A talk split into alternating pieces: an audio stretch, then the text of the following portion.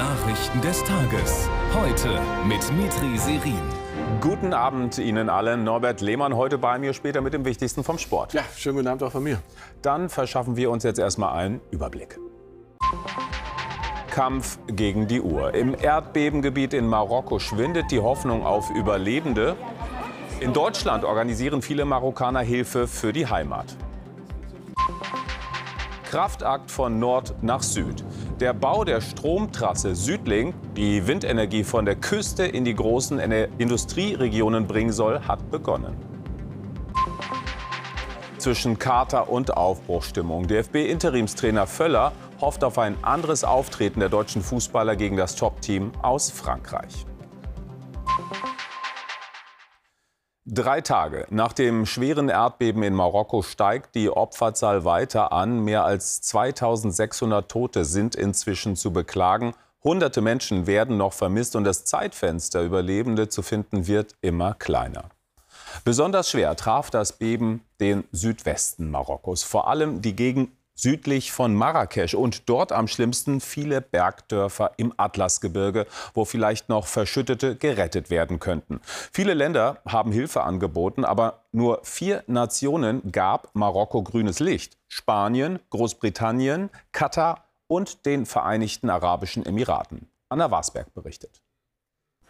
Mit jeder Stunde wird es unwahrscheinlicher, unter den Trümmern noch Überlebende zu finden. Es ist ein Wettlauf gegen die Zeit, vor allem in den schwer zugänglichen Bergdörfern nahe des Epizentrums.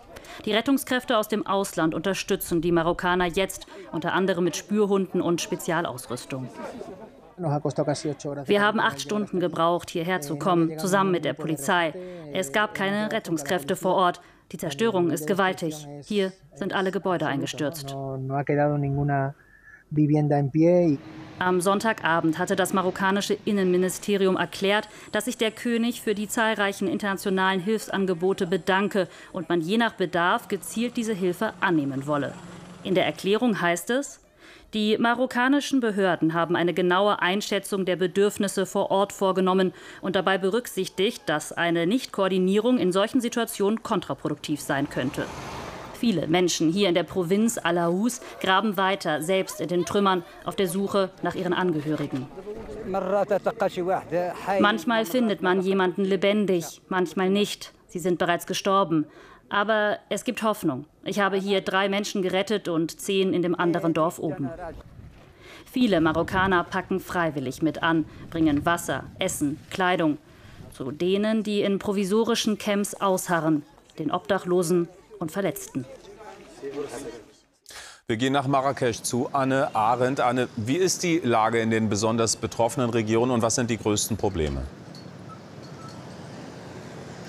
Hier in Marrakesch, wo wir heute sind, da versuchen die Menschen, so gut es geht, ihren Alltag zu bewältigen. Aber natürlich die Spuren des Erdbebens, die sind noch überall zu sehen. Und noch immer verbringen viele die Nacht im Freien. Sie schlafen in den Parks oder in den Plätzen. Noch viel schlimmer, das haben wir eben gesehen, ist die Situation natürlich in den schwer zugänglichen Bergdörfern. Dort fehlt es an Nahrung, dort fehlt es an, an Wasser und dort fehlt es auch an Medikamenten. Wir haben heute eine Gruppe von Studenten hier in Marrakesch getroffen und die machten sich gerade auf den Weg nach oben in die Bergdörfer, um dort die Bewohner mit dem Nötigsten zu versorgen. Überhaupt beobachten wir eine unglaublich große Solidarität der Menschen untereinander, eine schnelle und unbürokratische Hilfe und die steht im deutlichen Kontrast zu dem Konfliktmanagement der, der Behörden, zumindest so wie es beschrieben wird. Es dauert viel zu langsam, es sei unorganisiert und die Kritik daran, die wird immer deutlicher und immer offener. Live aus Marrakesch, Anne Arendt. Vielen Dank. Das Aktionsbündnis Katastrophenhilfe arbeitet mit marokkanischen Partnern vor Ort zusammen. Mit einer Spende können Sie das unterstützen. Die IBAN lautet DE 65 100 400 600 100 400 600 Stichwort ZDF Erdbeben Marokko. Infos auch unter spenden.zdf.de und auf der ZDF Textseite 890. Ja, rund 100.000 Marokkaner leben in Deutschland und bangen jetzt vielfach um ihre Angehörigen. Viele versuchen zu ihren Liebsten in der Heimat äh, Kontakt zu halten oder organisieren via Internet Sammlungen von Hilfsgütern, wie zum Beispiel in Berlin. Carsten Behrendt war bei so einer Aktion dabei. Einige ihrer Familienmitglieder hat Sineb Alawi noch nicht erreichen können. Sie wohnen mitten im Erdbebengebiet. Die Geschichte der jungen Marokkanerin ist bewegend. Sie hat in der Ukraine studiert, musste ohne Gepäck vor dem Krieg nach Berlin fliehen und jetzt spendet sie eine riesige Tasche mit all ihrer Winterkleidung. Ich kam hierher und muss mein Leben neu starten. Ich versuche mit dem zu helfen, was ich habe. Ich habe nicht viel Geld. Aber dieses Land hier hat mir geholfen. Und jetzt möchte ich meinem Land helfen. Also Die Bilder aus Marokko haben alle hier aufgewühlt und einen kleinen Verein inspiriert zu einem spontanen Sammelaufruf via Instagram mit Erfolg. Binnen Minuten kommen Dutzende Menschen nach Berlin-Schöneberg und füllen die Pappkisten mit warmer Kleidung, Spielzeug und Hygieneartikeln. Wir wollen Marokko zeigen, dass wir von hier aus äh, in Deutschland und auch Europa, die Hilfe ist da. Die Hilfe muss natürlich angenommen werden. Und dann müssen natürlich äh, die Größeren, die mehr Macht haben, was tun. Sonst schaffen wir das nicht.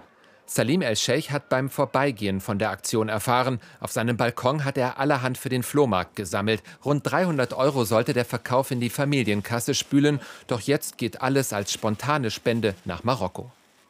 Man sagt immer, wer, wer gibt, der bekommt auch wieder. Von einer Seite kommt, von der anderen Seite geht. Deswegen, wenn man es für Gutes gibt, kriegt man immer doppelt und mindestens doppelt wieder zurück. Die ganze Woche noch wollen sie weiter sammeln und dann einen möglichst großen Lastwagen losschicken aus Berlin-Schöneberg ins marokkanische Erdbebengebiet. Ja, auch in einem weiteren nordafrikanischen Land werden sehr viele Tote befürchtet. In Libyen. Ursache dort heftige Überschwemmungen. Von mindestens 2000 Opfern ist die Rede. Tausende weitere Menschen würden vermisst. Im Osten von Libyen stehen mehrere Städte und Landstriche unter Wasser, nachdem Sturm Daniel gestern das Land erfasst hatte. Die Regionen wurden zu Katastrophengebieten erklärt. Nach Angaben örtlicher Behörden sprachen zwei Staudämme. Rettungsmaßnahmen seien wegen der Überflutungen schwierig. Man benötige internationale Hilfe. Wieder wurde ihre Reise aus Sicherheitsgründen bis zuletzt geheim gehalten. Außenministerin Baerbock reiste zum mittlerweile vierten Mal mit dem Zug nach Kiew. Sie versicherte bei ihren Gesprächen lang anhaltende Unterstützung, wurde aber auch mit Kritik konfrontiert. Darüber berichtet Christian Volk, beginnt seinen Beitrag jetzt mit Einheiten der ukrainischen Armee, die ihren Kameraden bei der Offensive nachfolgen. Vasili und sein Team nennen das die Straße des Todes, direkt an der Front in der Region Donetsk. Die ukrainische Einheit sucht nach toten russischen Soldaten. Die Arbeit extrem schwierig. Überall könnten Sprengfallen versteckt sein. Die toten Russen tauschen wir gegen lebendige ukrainische Gefangene oder gegen ukrainische Leichen, damit ihre Mütter wissen, dass sie tot sind und wenigstens den Friedhof besuchen können. Hunderte Kilometer entfernt in Kiew trauern sie ebenfalls um ihre gefallenen Soldaten. In der Hauptstadt ist heute auch die deutsche Außenministerin, ein symbolischer Besuch. Fototermin im Nationalen Antikorruptionsbüro. Baerbock sagt der Ukraine Hilfe zu auf dem Weg in die EU, doch es brauche weitere Reformen. Ein besonders dickes Brett ist der Kampf gegen die Korruption, denn dabei geht es wie überall auf der Welt nicht nur um technische Regeländerungen, sondern es geht um einen Wandel politischer Kultur. Auch hier ist bereits einiges geschehen. Die Ukraine fordert erneut mehr militärische Hilfe, am besten Taurus-Marschflugkörper mit großer Reichweite, so schnell wie möglich. Ihr werdet sie sowieso liefern. Es ist nur eine Frage der Zeit. Ich verstehe nicht, warum wir Zeit verschwenden. Es gibt kein einziges objektives Argument, das dagegen spricht. Baerbock macht keine Hoffnungen auf eine schnelle Entscheidung. Es gebe noch offene Fragen. Beim Treffen mit Präsident Zelensky geht es dann vor allem um die Infrastruktur. Die Bundesregierung plant für das kommende Jahr eine Wiederaufbaukonferenz in Berlin. Henna Hebestreit ist für uns in Kiew. Henna, was war denn aus deiner Sicht das Bemerkenswerteste am Baerbock-Besuch? Die Pressekonferenz im Außenministerium in Kiew, die ihr eben auch ganz kurz im Ausschnitt in dem Beitrag hattet, da konnte man sehen, wie binnen Sekunden eine gute Atmosphäre sehr frostig wurde. Äh, die deutsche Außenministerin wurde nach der Lieferung von Taurus-Marschflugkörpern äh, in die Ukraine äh, gefragt und sie sagte, die Zusicherungen, dass diese Marschflugkörper von der Ukraine nicht eingesetzt werden, wo Deutschland das nicht gerne hätte, sprich, dass sie nicht russisches Territorium erreichen kann, die waren der deutschen Seite wohl noch zu dünn. Und äh, wie die Ukraine darauf reagiert hat, haben wir gesehen. Der ukrainische Außenminister sagte, was soll das? Ihr liefert sie früher oder später sowieso. Und bis dahin sterben viele Menschen. Die Bundesaußenministerin bemüht sich den ganzen Tag über, ein gutes Verhältnis zur Ukraine zu vertiefen. Sie lobt ihren Einsatz äh, für weitere Annäherung an die Europäische Union, zum Beispiel im Bereich der Medien, im Bereich des Justizsystems. Und es hat auch jeder verstanden, dass sie gesagt hat, im Bereich der Korruption müssen noch dicke Bretter weiter gebohrt werden. Aber das Thema Taurus ist eines, was äh, diesen Besuch doch sehr überschattet. Dankeschön nach Kiew, Henna Hebestreit. Der nordkoreanische Machthaber Kim Jong-un reist ja nur selten ins Ausland. Jetzt wird er nach Angaben des Kremls in den kommenden Tagen zu einem offiziellen Besuch in Russland erwartet, und zwar auf Einladung des russischen Präsidenten Putin. Der Besuch fällt in eine Zeit, in der viel darüber spekuliert wird, ob Russland Waffensysteme in Nordkorea kaufen könnte für seinen Angriffskrieg gegen die Ukraine. Die Anschläge vom 11. September 2001 markieren einen tiefen Einschnitt in der Geschichte der USA. 22 Jahre danach wurde heute in vielen Veranstaltungen an die Opfer erinnert. US-Vizepräsidentin Harris gedachte der rund 3000 Toten bei einer Zeremonie in New York. Angehörige lasen die Namen der Opfer vor. Dort in Manhattan wurden die meisten Menschen getötet, als Terroristen zwei Flugzeuge ins World Trade Center steuerten und es anschließend zusammenbrach.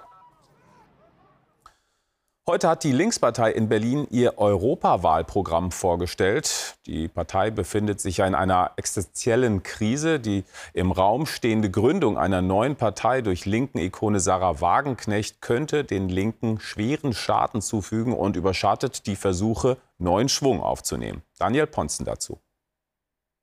86 Seiten umfasst der Programmentwurf. Nach den innerparteilichen Querelen zuletzt, aber auch angesichts traditionell unterschiedlicher Sichtweisen auf die EU, hob der Co-Parteichef hervor. Ich freue mich sehr, Ihnen mitteilen zu können, dass der Parteivorstand gestern einstimmig äh, den Wahlprogrammentwurf angenommen hat. Wir haben in intensiven Debatten durchaus auch äh, Konflikte hinter uns gelassen. Es war ja nicht immer so, dass die Positionen zur europäischen Integration und Union in der Linken unumstritten gewesen sind. Zu den inhaltlichen Schwerpunkten zählen nun Umverteilen von oben nach unten, etwa mit EU-weiter Übergewinnsteuer. Asyl als Grundrecht ohne Einschränkungen samt Ablehnung der jüngsten Brüsseler Kompromisse zur Migrationssteuerung und eine sozial gerechte ökologische Modernisierung inklusive einem ihrer Lieblingsprojekte United Railways of Europe, Vereinigte Eisenbahn Europas. Wir wollen die Bahn zum wichtigsten Verkehrsmittel in Europa machen. Dazu brauchen wir mehr Investitionen in die Schienennetze und Waggons, bequeme Nachtzüge, einen europaweiten Fahrplan und sozial gedeckelte Ticketpreise. Nicht anwesend heute die jüngst vorgestellten weiteren Spitzenkandidaten, etwa die parteilose Klima- und Menschenrechtsaktivistin Carola Rakete. Physisch ebenfalls nicht vor Ort, aber indirekt stets präsent, Sarah Wagenknecht. Gründet sie ihre eigene Partei, wäre das nicht nur, aber eben auch für die Linke direkte Konkurrenz. Ob sie es am Ende tut, hat sie nach wie vor nicht bestätigt. Viele Insider aber gehen davon aus, dass es so kommt. Allerdings erst frühestens Ende diesen oder Anfang nächsten Jahres, damit aber rechtzeitig zur Europawahl. Die findet kommenden Juni statt. Zuvor soll im November ein Parteitag über das heute vorgestellte Programm und die Kandidatenliste entscheiden. Der Gotthardtunnel kommt nicht aus den Schlagzeilen. Vor rund vier Wochen entgleiste dort ein Güterzug und jetzt stürzten auch noch Betonteile in den Pkw-Tunnel. Glücklicherweise wurde niemand verletzt. Der Gotthard, eine der wichtigsten Nord-Süd-Verbindungen in den Schweizer Alpen, ist bis auf weiteres gesperrt. Der Verkehr geht jetzt über Passstraßen. Fahrzeit rund eine Stunde länger. Der Tunnel wird normalerweise täglich von rund 17.000 Fahrzeugen genutzt. Jetzt zum größten Infrastrukturprojekt der Energiewende. Nach jahrelangem Streit wird heute mit dem Bau der Südlink-Trasse begonnen. Windstrom aus dem Norden 700 Kilometer durch Deutschland bis in den Süden. Die Leitung in der Erde, die soll 4 Gigawatt Kapazität haben. Das entspricht der Leistung von vier Atomkraftwerken. Schon der erste Bauabschnitt ist anspruchsvoll. Zwischen Glückstadt und Brokdorf müssen die Kabel unter der Elbe durchgeführt werden. Henriette de Maizière berichtet. Die erneuerbaren Energien im Norden weithin sichtbar. Mancherorts Windräder, soweit das Auge reicht. Wind als wichtiger Träger der Energiewende. Für den Bundesminister Habeck heute ein Termin in seiner alten Heimat bei einem Projekt, das er als Landesminister mit angeschoben hat. Die Politik sei bei der Energiewende zum Erfolg verdammt. Es brauche also Konsequenz. Dass diese Region das so trägt, dass diese Region das so will, dass diese Region die Verantwortung, und zwar nicht nur für sich selbst, sondern eben für Deutschland übernimmt, ist ein Beispiel dafür, wie stark ein Projekt nach vorne gebracht werden kann, am Ende wie stark das Land sein kann. Die Fertigstellung der Südlink-Trasse war ursprünglich für 2022 geplant, doch massiver Protest an der Strecke verzögerte den Bau der milliardenschweren Übertragungsleitungen, befeuert auch vom damaligen bayerischen Ministerpräsidenten. Solange die Notwendigkeit nicht belegt ist, wird ein Horst Seehofer auch einer Stromleitung nicht zustimmen. Schließlich dann Planänderung, Erdkabel statt Freileitung. Den Zeitplan warf das um Jahre zurück. Was vorher überirdisch viele verärgerte, wird nun unterirdisch sehr viel teurer. In der Tat haben wir das Problem ein Stück weit verlagert. Ähm, der Hintergrund war ja, dass man erwartet hat, mehr Akzeptanz zu bekommen, wenn wir mit diesen Kabeln unterirdisch gehen. Wir sehen, es ist deutlich teurer geworden, es ist technisch anspruchsvoller. Die Kosten für den Bau von Südlink inzwischen rund 10 Milliarden Euro. Fünf Jahre Bauzeit sind geplant. 2028 dann soll die Stromtrasse an den Start gehen. Leuchtende Lavafontänen und flammende Flüsse, dieses nächtliche Naturschauspiel, das zeigt sich gerade auf Hawaii. Dort ist der Vulkan Kilauea ausgebrochen, nach nur wenigen Wochen Pause und schon zum dritten Mal in diesem Jahr. Anwohner kamen nicht zu Schaden, denn der Vulkan befindet sich in einem Nationalpark auf Big Island, weit genug entfernt von Menschen und Gebäuden, aber nah genug für die Kameras. Sehr eindrucksvoll. Jetzt zur Fußballnationalmannschaft. Da müssen die Fans ja gerade einiges äh, aushalten. Und jetzt steht das nächste ja. Testspiel an gegen Frankreich. Ja, nach der Klatsche gegen Japan und dem Rausschmiss von Trainer Hansi Flick jetzt ausgerechnet auch noch gegen den Vize-Weltmeister. Rudi Völler springt als Coach ein, aber nur für dieses eine Spiel. Um kurz nach halb zwei kommen sie an. Heute Nachmittag in Dortmund. Wegen Verbindungsproblemen ist der DFB-Tross kurzfristig von der Schiene auf die Straße gewechselt. Nur eine Randnotiz angesichts der aktuell angespannten Lage. Nach dem Japan-Debakel ist die Ära Flick zu Ende. Auch wenn ich wirklich noch daran geglaubt habe, auch vor dem, vor dem Japan-Spiel, dass wir es wirklich noch hinbekommen, jetzt in den beiden Spielen und mit Hansi weiterzumachen, ging es einfach nicht mehr äh, in der Konstellation. Weil der DFB also eigentlich an Flick festhalten wollte, gestaltet sich die Nachfolgersuche sehr schwierig. Nur eine Sache ist klar, Rudi Völler will nicht die Dauerlösung sein. Nein, mein, mein Ziel wird weiterhin sein, egal wer es dann sein wird, nicht egal, aber wir hoffen dann, dass es dann der Richtige ist, ihn dann genauso zu unterstützen, wie es mit Hansi Flick war, aber natürlich dann sicherlich mit besseren Resultaten auf jeden Fall. Eile ist geboten. Schon am 14.10. in den USA soll der Neue an der Seitenlinie stehen. Spaniens Fußballverbandschef Luis Rubiales ist zurückgetreten. Er hatte bei der WM-Nationalspielerin Jennifer Hermoso übergriffig auf den Mund geküsst ja, und dadurch eine Welle der Empörung ausgelöst. Rubiales Rücktritt ist der vorläufige Schlusspunkt einer Affäre, die den größten Fußballerfolg der spanischen Frauen aus den Schlagzeilen gedrängt hatte. Die Gesellschaft hat sich verändert. Das hat ihn zum Rücktritt gezwungen. Sowas kann man halt nicht machen. Und ich bin froh drüber. Ich bin mit dem Rücktritt nicht einverstanden. Ich finde nicht, dass es eine so große Sache war.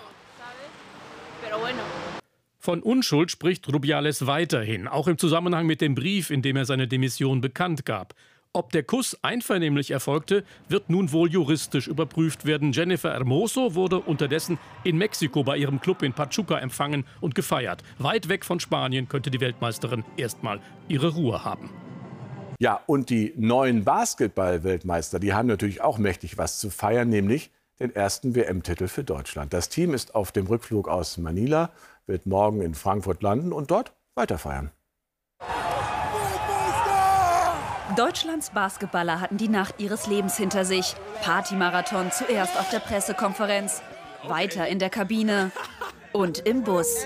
Den Pokal gab's gestern schon in Manila. Nach einem spannenden Finale gegen Serbien versetzte Kapitän Dennis Schröder und das DBB-Team ganz Deutschland ins Basketballfieber. Wie hier im Braunschweig. Wie viel das für die, für die Basketballkultur hier in diesem Land äh, bedeutet, ist, glaube ich, etwas, was wir noch gar nicht so realisieren und wo ich sehr, sehr dankbar bin, dass wir das alle zusammen machen können und Teil dieser äh, Bewegung sein dürfen. Es ist der historisch größte Erfolg für die deutschen Basketballer. Ist es nicht schön? Das war's vom Schaue ich mir gerne an. Ja, gerne. Bin gespannt auf morgen. Immer Dankeschön, wieder. Norbert. Ja, gerne. Ja, leider kräftige Gewitter und Starkregen beenden wohl den Spätsommer. Zumindest vorerst. Details gleich von Katja Horneffer. Außenministerin Baerbock ab 21.45 Uhr im Heute-Journal-Interview mit Dunja Hayali. Ihnen noch einen entspannten Sommerabend und bis morgen.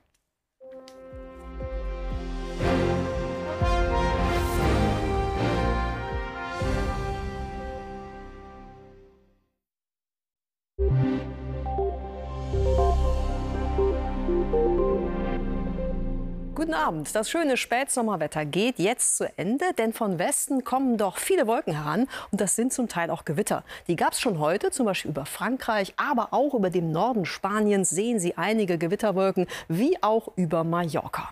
Regenschau und Gewitter kommen in der zweiten Nachthälfte bei uns in Deutschland an. In Nordrhein-Westfalen und später auch in Niedersachsen. Das können Gewitter sein, die mit Starkregen verbunden sind, also örtlich durchaus 30 bis 50 Liter Regen pro Quadratmeter bringen. Im Osten und im Süden ist es dagegen klar und im Südosten bildet sich zum Teil dichter Nebel. Temperaturen sinken auf 18 bis 12 Grad und morgen liegen die Werte in Norddeutschland und im Nordwesten bei 22 bis 24 Grad. Sonst werden nochmal 25 bis 32 Grad erreicht. Regenschauer und Gewitter der Nacht erreichen morgen Vormittag die Ostsee. In der Mitte und im Süden ist es noch strahlend sonnig. Und am Nachmittag kommen die nächsten Gewitter heran. Die betreffen dann Rheinland-Pfalz und Nordrhein-Westfalen, später dann auch Niedersachsen. Auch das können wieder Unwetter sein. Kräftige Gewitter sind auch aus den Alpen heraus zu erwarten oder im Schwarzwald. Mehr Gewitter gibt es am Mittwoch. Danach beruhigt sich das Wetter. Es ist allerdings nicht mehr so heiß. Guten Abend.